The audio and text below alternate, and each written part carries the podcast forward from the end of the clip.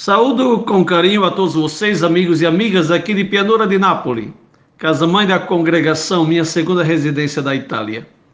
Só lembrando que chamamos de casa-mãe a casa onde viveu e morreu o fundador, que depois de fazer a primeira experiência comum dos vocacionistas na casa paterna, em Pianura, passou depois à casa paroquial de São Jorge, sempre em Pianura, onde foi pároco por 35 anos até que se começou a construir o primeiro vocacionário em dezembro de 1923. Claro que para concluir passou-se alguns anos. Esse primeiro vocacionário recebeu o nome de Deus Caritas. E é a ele que chamamos de casa-mãe da congregação vocacionista. Em Roma temos a Cúria Geral, aquela espécie de residência do governo geral da congregação, é uma coisa comum a quase todas as congregações de direito pontifício, justamente para facilitar o contato com a Santa Sé e, de certa forma, com as outras congregações. Quando estou na Itália, vivo, pois, entre Roma e Pianura, sem deixar de visitar de vez em quando as outras comunidades vocacionistas espalhadas pelo território italiano. Dessa vez estamos em Pianura para a novena e a festa do nosso beato Padre Justino, Acredito que muitos de vocês já sabem que nós celebramos a sua festa no dia 2 de agosto. A festa dos santos na igreja se comemora no dia em que eles retornam à casa do Pai. Esse ano deveria ter algo mais colorido por causa do primeiro centenário das fundações. E digo fundações porque são duas as congregações fundadas pelo nosso beato Padre Justino, aquela dos religiosos e aquela das religiosas. Anos depois, foi fundado também, já pelo seu sucessor, o Padre Giovanni Galasso, o Instituto Secular das Apóstolas Vocacionistas da Santificação Universal. E com o passar do tempo, dos anos, tantos outros brotos germinaram dessa grande árvore justiniana. E nós chamamos hoje a grande família do Padre Justino, a grande família vocacionista. A comissão formada especialmente para essa ocasião colocou na pauta um calendário ambicioso, envolvendo grandes celebrações, com a presença de cardeais, bispos, conferencistas, ordenações sacerdotais internacionais, convênio em Roma, audiência pública com o Papa Francisco no Vaticano, e pela primeira vez, uma novena em pianura, em honra do Beato, em vez do tradicional tríduo. Estava para dizer que o vírus colocou tudo de água abaixo, mas coloquei a mão na boca e o coração ao alto para agradecer a Deus, que nos surpreende sempre. E mais uma vez parece nos ter dito, em outras palavras, vão maneirando por aí, porque quem determina sou eu. Eu sei que a intenção é boa, mas a história, quem a escreve sou eu. E tudo está acontecendo muito diversamente do planejado, mas as surpresas de Deus foram tantas que uma lista seria insuficiente para elencá-las. E com a graça de Deus, teremos surpresas bem maiores do que a mente possa imaginar. Basta nos abandonar em Suas mãos. E a novena acontecerá da mesma forma, aliás, está acontecendo, se não em público, dentro da nossa paróquia, nossa igreja paroquial Sagrada Família, aqui pertinho do vocacionário. Espaço é o que não falta. Estamos observando as normas estabelecidas pelo governo italiano e pela Conferência dos Bispos, mas nem por isso o coração está menos festivo. O coração está sempre em festa o evangelho de hoje conclui as parábolas que ocuparam todo o capítulo 13 de Mateus. E se fecha a sessão das parábolas, se não com chave de ouro, muito mais que isso, com tesouro e pedra preciosa, como escutaremos daqui a pouco. São sete as parábolas desses três últimos domingos, contando com as três de hoje. E podemos recordar o nome de todas: o semeador, o trigo e o joio, a semente de mostarda, o fermento na massa, o tesouro escondido, a pedra preciosa e a rede lançada no mar. Se nos, se nos dois últimos domingos Jesus manifestou a beleza, os modos, a composição, a função, o crescimento, o estilo e os critérios do reino, hoje o peso cai sobre a pessoa em relação ao reino. Hoje cabe a mim, a você, a nós. Hoje é a nossa vez. Em outras palavras, se o reino de Deus é o que é, qual a nossa reação? Se o reino é para nós, como o acolhemos? Qual o valor que a ele damos? Qual o lugar dele na nossa vida? O que estou disposto a perder para ganhar o único necessário? Qual o segredo para mantê-lo? Como se comporta quem o descobriu ou o reencontrou? O evangelho deste 17 domingo do tempo comum é aquele de Mateus, capítulo 13, versículos de 44 a 52. E vamos escutá-lo. Também o reino dos céus é semelhante a um tesouro escondido num campo, que um homem achou e escondeu.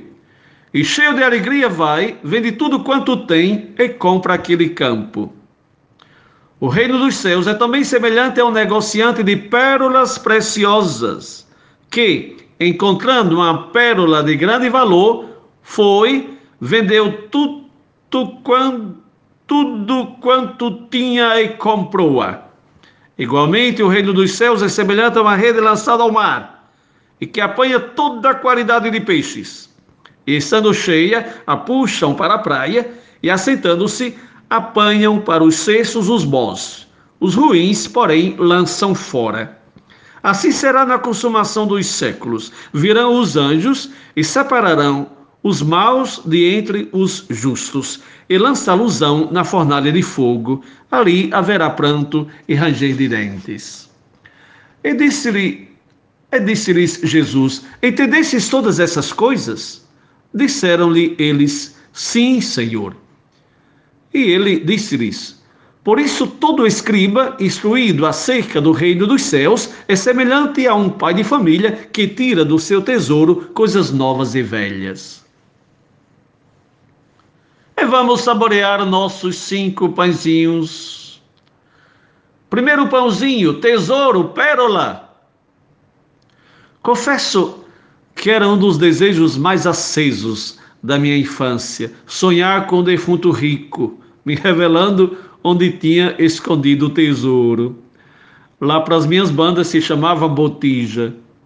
E não era raro ouvir histórias de pessoas que, encontrando uma botija, tinha deixado de ser pobre. A única nota negativa é que se dizia que deveria seguir um ritual muito complicado e se alguma coisa não desse certo, a situação de quem tentou arrancar a botija seria pior que aquela de antes. Sinceramente, não sei se fazia parte das fábulas e lendas ou se era verídico. Bom, no tempo de Jesus era possível, visto que na Palestina não era raro enterrar com o defunto os bens preciosos que ele possuía, como se fazia no Egito com os faraós. Hoje, sinceramente, não saberia o que fazer com a botija depois de ter entendido que diante do único tesouro, todas as botijas que o mundo possa oferecer não passam de ilusões passageiras. Melhor que o Evangelho, sinceramente, nem encontrei nem pretendo encontrar, porque verdadeiramente me delatou o coração e me deixou um pouco louco. Não menos atraentes eram as pérolas ou pedras preciosas essas um pouco mais reais, visto que uma cidade vizinha chamada Tenente Ananias se tornou famosa pelos minérios que lá se encontravam. Se bem que não me lembro de ter visto nenhum minério proveniente desta tal cidade. Aliás, parece que o único ouro verdadeiro que conheci, além das alianças dos meus pais, eram alguns dentes na boca dos ciganos, que de vez em quando passavam em caravanas pela minha cidade, e quando riam, os dentes de ouro chegavam a brilhar. Dessa vez confesso que nunca passou pela minha cabeça possuir nem dente de cigano e nem saberia também o que fazer com dente de ouro. Bom, isso foram coisas do tempo da infância. Falando agora como adulto, ainda hoje mantenho um cordão de ouro com crucifixo que uma senhora muito católica me deu há 38 anos atrás, o ano que deixei pau dos ferros, com mais cuias que malas, e cheguei em Salvador. Tinha pertencido a um seu irmão que foi sacerdote. Confesso que nunca coloquei o tal cordão no pescoço e teria vergonha de usá-lo. Além de conservar elegia por tudo o que é de acessórios. O conserva, porém, como uma relíquia Uma outra amiga também de Salvador me presenteou recentemente um anel de ouro, mas também esse foi parar no meu museu pessoal Mirim. Mas o fato é que não podemos negar que são coisas que atraem. E trago também na lembrança que na falta do ouro muita gente se contentava com bijuterias. Desde que alguma coisa enfeitasse as orelhas, os pulsos, os dedos ou o pescoço. É forte. Parece que faz parte da natureza humana. Lá pela década de 90, fui testemunho de um fato, esse sim, parecido com o evangelho de hoje. Uma senhora que colecionava alguns objetos de ouro puro, deparando-se com uma neta em perigo de vida, como que começando a entender a brevidade da vida, ofereceu à coordenadora da Pastoral da Saúde da paróquia onde fui pároco e fui testemunho porque estava presente, todos os acessórios considerados inúteis para ser investido naquela referida pastoral que cuidava dos doentes mais abandonados e esquecidos. Naquele dia, também eu comecei a entender mais do valor da vida e da ilusão da matéria. O fato é que são objetos que nos chamavam a atenção e um prato cheio para fazer muita gente sonhar acordada. Pois não é que Jesus hoje lança mão de tesouro e pérolas para comparar com o reino dos céus? Isso não é surpreendente? Não nos chama um pouco a atenção essa pedagogia de Jesus, nós que fazemos tanto rodeio de palavras e discursos para definir o reino dos céus? Não sei sinceramente o que passa pela nossa cabeça, que não conseguimos nos apaixonar pela linguagem dos namorados, dos apaixonados, porque é justamente essa que Jesus lança mão para falar do reino. E não esqueçamos, como já falei nos dois últimos domingos, que esse reino, mesmo que conheça a sua plenitude no futuro, ou seja, no céu, começa aqui entre nós e se manifesta na igreja. Segundo pãozinho, a diversidade do reino.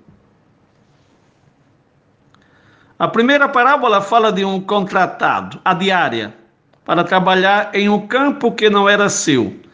Consequentemente, podemos pensar em uma pessoa, se não pobre, rica certamente não era. Com certeza era sem muitos recursos facultosos, ou pelo menos sem muitos bens acumulados. O mesmo evangelho fala que quando improvisamente encontra a botija, a esconde de novo e vai desfazer do que possuía. Uma casa certamente ele tinha, mas teve de vender tudo para conquistar o campo, porque a ele não bastava o tesouro. Se o tesouro bastasse, assim que ele descobriu, teria colocado dentro do seu saco e ido embora, sem que ninguém percebesse mas a ele interessa o campo, não só o tesouro, mas o campo. Depois volto a falar o porquê.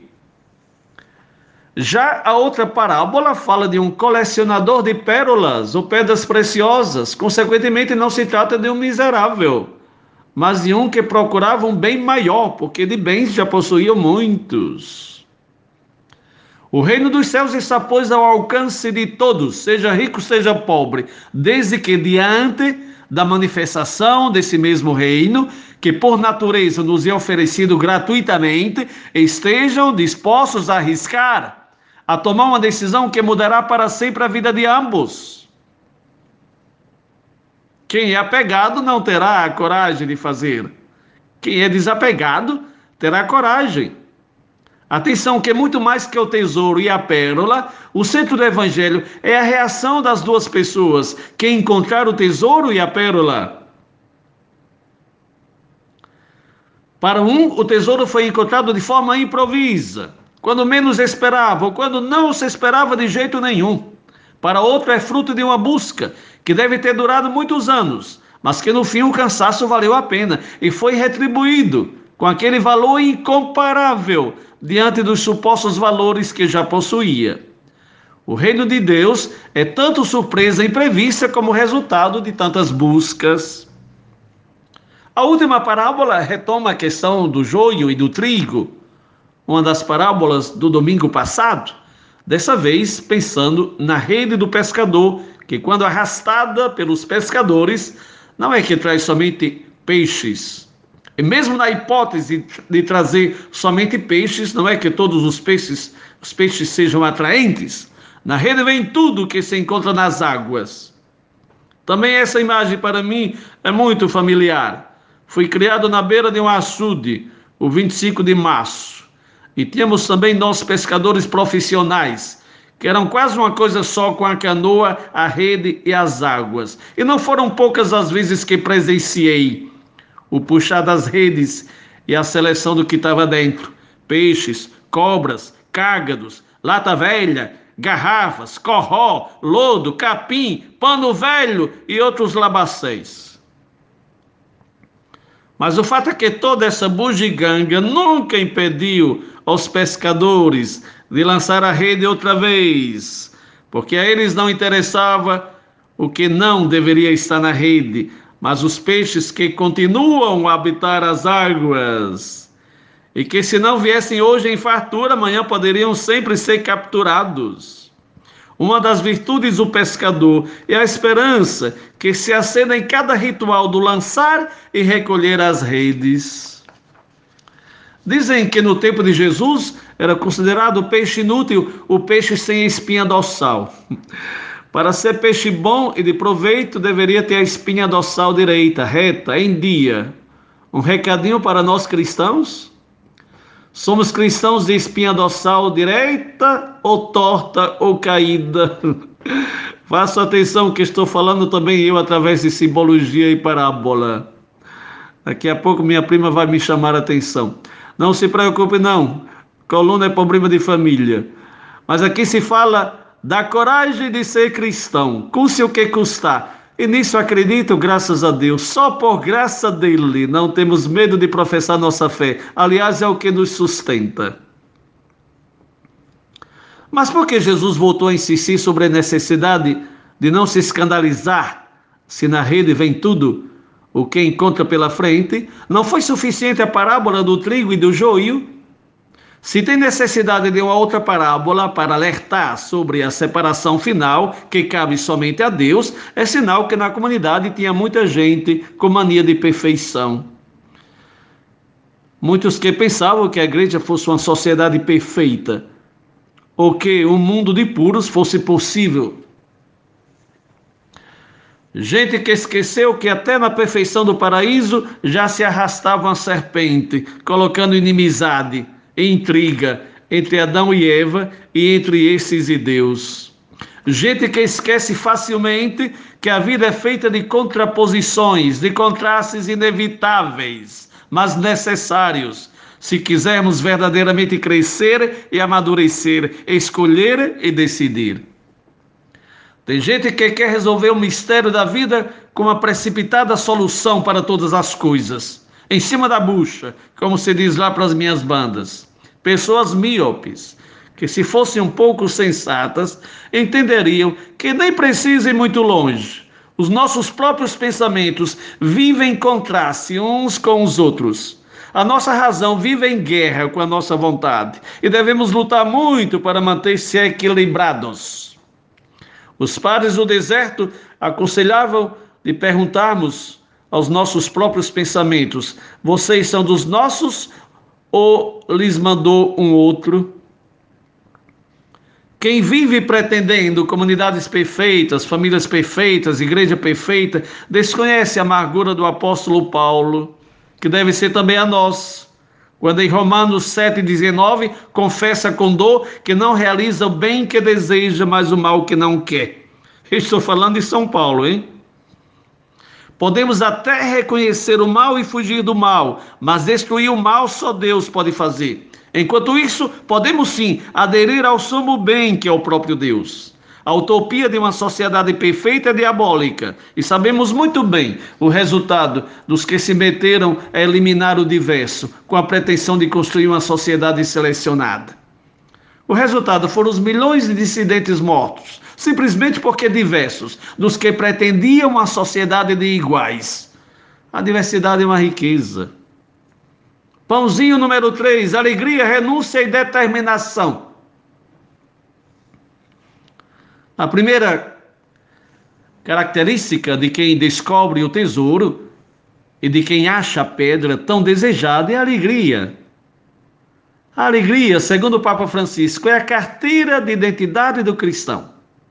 E até aqui é normal que seja assim, porque quem não vê saída em certas situações e de repente se encontra com meios para resolver todas as situações, se não se alegra é porque é doente ou mal agradecido. Quem passa a vida toda procurando o amor de sua vida e quando o encontra não se alegra é porque o cérebro foi afetado por algum vírus durante o tempo da busca. Não é possível que seja diversamente. Normalmente, a primeira reação de quem encontra o sentido da vida é aquela da alegria. Que o digam as pessoas que recebem a notícia de que a pessoa dada como morta está viva, ou de um exame negativo quando todos esperavam o pior. São pessoas que se alegram porque veem a vida renascer. Diria o Papa Francisco: é a alegria evangélica dos doentes curados, dos pecadores perdoados, do ladrão para o qual se abre a porta do paraíso. E é com essa mesma alegria que a pessoa desfaz de tudo o que tinha para adquirir o essencial. Não é que quando se dá conta que para possuir o tesouro ou a pedra preciosa deve vender os outros bens, começa a se maldizer ou a se lamentar. Ele sabe que deve renunciar, mas faz com alegria, porque o que tem pela frente não pode se comparar com o que deixa para trás. Se a vida cristã não lhe traz alegria, é sinal que dela você herdou somente rigorismo, moralismo, radicalismo e tantos outros ismos, e também dessas coisas deve se desfazer para ir diretamente ao centro do coração de Deus, que é tudo misericórdia, amor e compaixão. Meu amigo e minha amiga, se rigidez, azedume, mau humor, cara enfesada, nervosismo, calundu e descontentamento são seus companheiros de cada dia, se for doença, procure o um médico. Mas se for questão de caráter, pense que tem um jeito. Por favor, se envergonhe um pouco de você mesmo. Coloque os joelhos no chão. Peça a força do Espírito Santo. Enterre o negativismo. Levante a cabeça. Dê a volta por cima. Porque não vale a pena deixar esse mundo e ser recordado simplesmente como uma pessoa azeda. Se a alegria é a sua companheira de estrada, saiba que você está no caminho certo. Continue não só caminhando, mas vivendo, porque vive quem avança em busca daquilo que ama, com habilidade, prontidão, perspicácia, determinação e perseverança. Atenção, que não se trata só do camponês, que talvez tinha pouco o que desfazer, mas tem também o colecionador de pérolas, que deveria desfazer de uma inteira coleção, onde cada peça tinha a sua história e, consequentemente, mexia também com os sentimentos, com a emoção. E teve de abrir mão também disso, porque não pensava em outra coisa que na preciosidade da nova pedra encontrada. Uma criança ou um adolescente colecionador de figurinhas de álbuns sabe que não custa nada desfazer-se das duplicatas, mesmo que seja uma centena, para conquistar aquela que falta. Como percebemos, amados e amadas, não é alegria do por acaso, é uma alegria vivida, como fruto de um desejo, de uma busca, de uma batalha. E aqui me vem em mente uma frase de Santo Agostinho: quanto maior for o perigo da batalha, tanto mais intensa é a alegria no triunfo.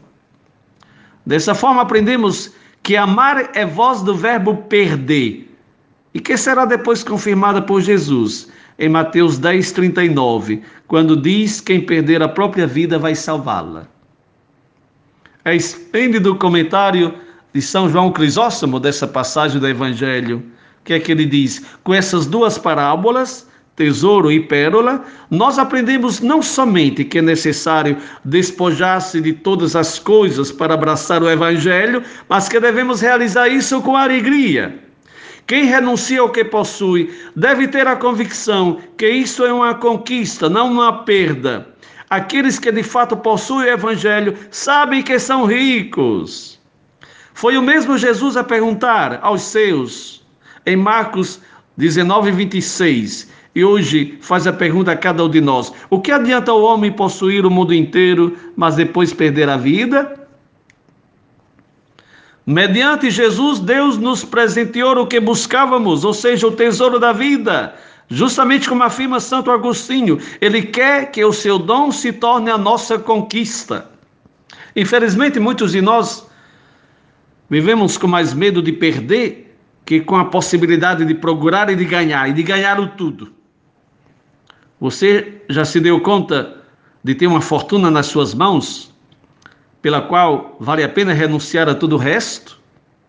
Você tem coragem de se decidir pelo Evangelho ou prefere continuar sua estrada com as mãos cheias de ilusões, mas o coração vazio de vida?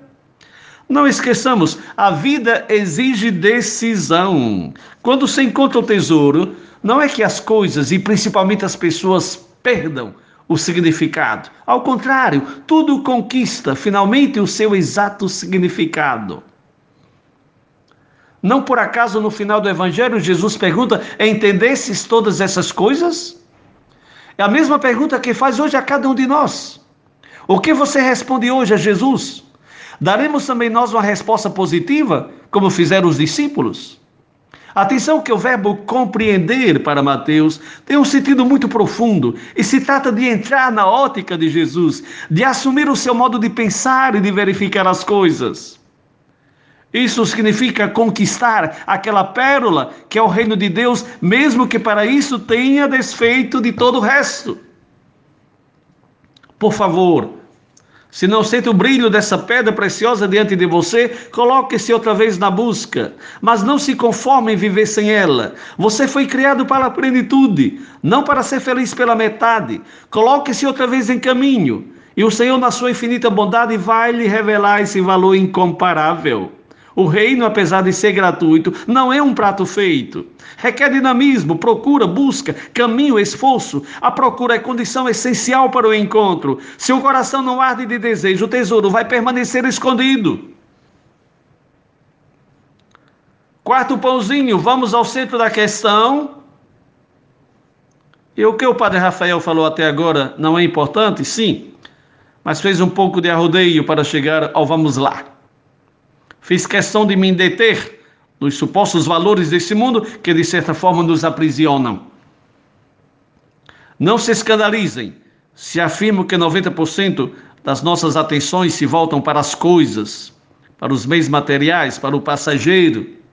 Não se escandalizem se afirmo que tem marido que trata melhor o carro que a esposa e os filhos, que tem esposas que cuidam mais dos adereços que do marido e dos filhos, que tem gente sonhando mais com reinos desse mundo que com o reino dos céus, que tem pessoas mais apegadas ao celular e à televisão que a Bíblia, aos sacramentos ou ao texto, que tem gente que sonha mais com a casa de praia que com o lugarzinho do paraíso, que não são poucos os que preferem se enfeitar com os aparatos externos, mais com esses do que com a condição de filhos de Deus, adquirida através do batismo.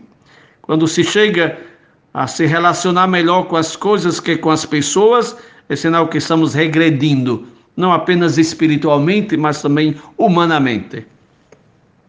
A coisa séria, o centro da questão é o reino de Deus, que é a graça do Pai, é Jesus em pessoa, diante do qual tudo deve ser considerado palha, porque é o único bem que permanecerá para sempre e ao qual o coração deve se apegar, porque ele mesmo confirmou em Mateus 6, 19 e 23: Onde está o seu coração, ali estará o seu tesouro. É fácil dizer que possuímos, porém não é que o coloquemos em primeiro lugar. Amados e amadas, só a oração que é o remo que conduz o barco na tempestade, pode arrancar das mãos e do coração de Deus a graça da sabedoria para discernir as coisas e colocar o essencial em primeiro lugar. A primeira leitura de hoje, 1 Reis, 3, 5 e de 7 a 12 nos apresenta Salomão, pouco mais que um adolescente, chamado a governar um povo numeroso, pedindo a Deus o dom do discernimento para saber governar. Quando Deus ofereceu a Salomão a possibilidade de pedir o que ele desejasse, para ele, Salomão pede em vista dos outros. Quanta sabedoria! A ele interessava governar bem o povo que Deus lhe tinha confiado.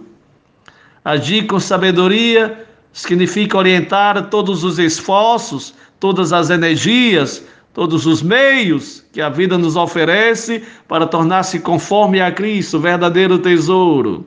O resto, como nos recorda São Paulo, aos Filipenses 3:8, podemos considerar lixo. São Bernardo, falando do amor de Cristo, diz que onde existe o tudo, nada falta. Oração do Padre Justino, repetida no máximo dez vezes por dia, em todas as comunidades vocacionistas que observam o ritmo normal da oração, começa com as palavras: Ó oh, meu Deus e meu tudo. Quem possui a sabedoria, já recordava o livro do Antigo Testamento que traz justamente o nome sabedoria, 7, 14. Quem possui a sabedoria obtém amizade com Deus. Uma amizade que cresce a cada dia, até se transformar em amor total, amor sem limites, amor como o dele por nós. Não porque decidimos nós, mas porque ele nos fez capazes de amar. E de amar com todo o coração, com toda a mente, com todas as forças, como nos recorda o livro do Deuteronômio, do capítulo 6. Da mesma forma, o mais ainda podemos afirmar e dessa vez façamos com o Papa Francisco. Quem conhece Jesus, quem o encontra pessoalmente, fica fascinado, atraído por uma bondade imensa, por tanta verdade, tanta beleza e tudo com uma grande humildade e simplicidade. Procurar Jesus, encontrar Jesus, esse é o grande tesouro. E mais, continuando o que diz o Papa Francisco, o Evangelho lhe faz conhecer Jesus de verdade, lhe faz conhecer Jesus vivo, lhe fala ao coração e lhe muda a vida. E nesse momento, sim, se deixa tudo. Pode mudar efetivamente o tipo de vida ou continuar a fazer aquilo que fazia antes, porém você se sente uma outra pessoa, renascida, encontrou aquilo que dá sentido à vida, aquilo que dá sabor, que ilumina tudo, mesmo o cansaço, ilumina também o sofrimento e a morte. Pãozinho número 5, tesouro no campo. Deixei incompleto o primeiro pãozinho e agora voltamos a falar sobre aquele tesouro no campo. O camponês não se contentou em ficar só com o tesouro que tinha descoberto, mas de novo esconde, porque para ele interessa o tesouro com o campo, o tesouro no campo, o campo no qual o tesouro se encontra. Esse episódio pode encontrar tantas outras explicações, mas eu prefiro ficar com aquela do apóstolo Paulo, que diz em 1 Coríntios 3,9 que a igreja é o campo de Deus. Vocês, cristãos, são o campo de Deus. E por isso mesmo eu gosto de pensar que aquele camponês valoriza o campo tanto quanto o tesouro, o único bem. O tesouro existe porque se encontra naquele campo e os dois não podem ser separados. E quantas pessoas continuam se iludindo em pensar Cristo sim, igreja não? E quantas pessoas não se conformam com a igreja humana como se elas fossem divinas, puras, imaculadas? E quantas pessoas julgam a igreja sem nem sequer conhecer o verdadeiro valor da igreja? Quantos preconceitos! E quantas pessoas ainda continuam tratando a igreja como uma agência de serviço, em vez de amá-la como uma mãe? Como separar o tesouro do campo? Como separar Cristo da igreja se o apóstolo confirma que Cristo é a cabeça e nós somos os membros? Como separar Cristo da igreja se é a igreja que nos dá o tesouro, nas águas que nos lavam pelo batismo, que brilha no testemunho da vida dos crismados? que o depõe sobre o altar na Eucaristia, que resgata o pecador pela confissão, que se faz bálsamo para as feridas físicas e espirituais, não são dos enfermos Quem celebra a união indissolúvel entre o tesouro e o seu campo, na união de um homem e de uma mulher, no sacramento do matrimônio? Quem espalha as riquezas do tesouro a todos os pobres em espírito, mediante a unção do sacramento da ordem? A igreja.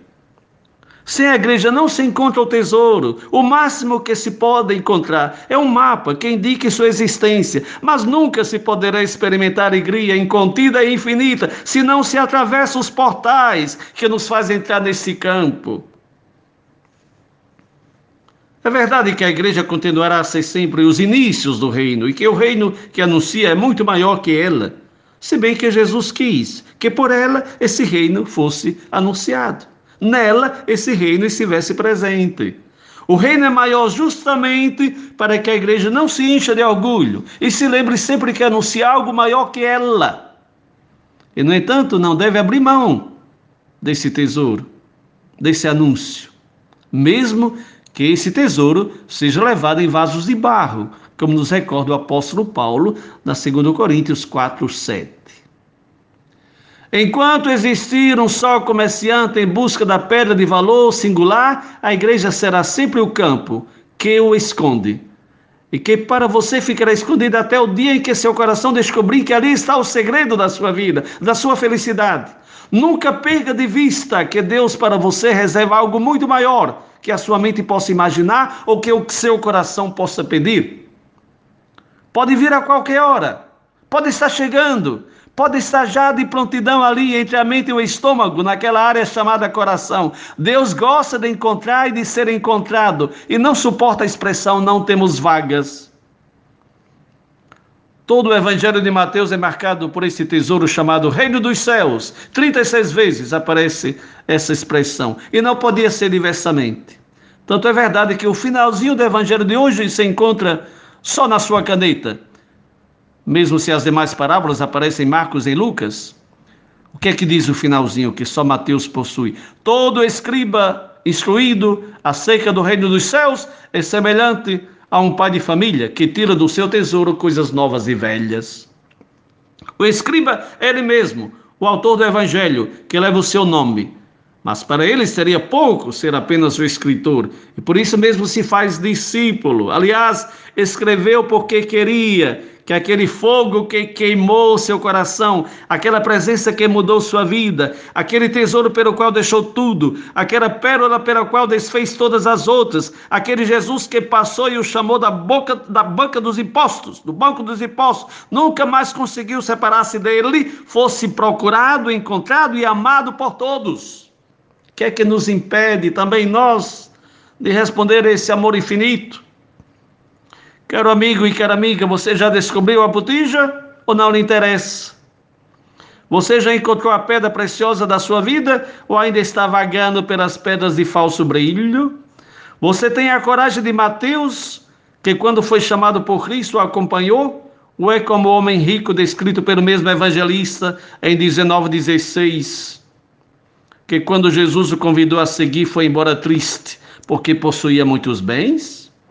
Você já decidiu entregar sua vida a Jesus? Ou está oferecendo aos comerciantes da mentira, das falsas promessas, das enrolações e das ilusões? Você quer só o tesouro e desfaz o campo? Ou não sabe viver sem fazer que um dependa do outro? Você dá mais valor aos acessórios externos ou vigia para que o coração não se contamine com os falsos valores? Você é simples ou gosta de complicar a vida? Você é feliz? Alegre, determinado, esperançoso, decidido ou não? E se não é, o que é que está impedindo de ser?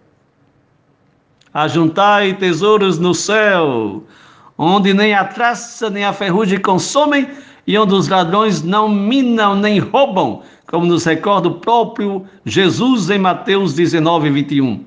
Ei, me responda, aliás, responda a você mesmo, diante de Deus. Você já encontrou o seu tesouro? Ele ilumina? Seu coração está enferrujado ou está brilhando de amor por Deus e pela humanidade? Ei, tem um tesouro para você. Está dentro do seu coração. Descubra-o. Preserve-o. Defenda-o. Ame-o. Eternize-o. Bom domingo a todos e todas. Uma feliz semana a todos e todas. Jesus, Maria, José a todos e todas.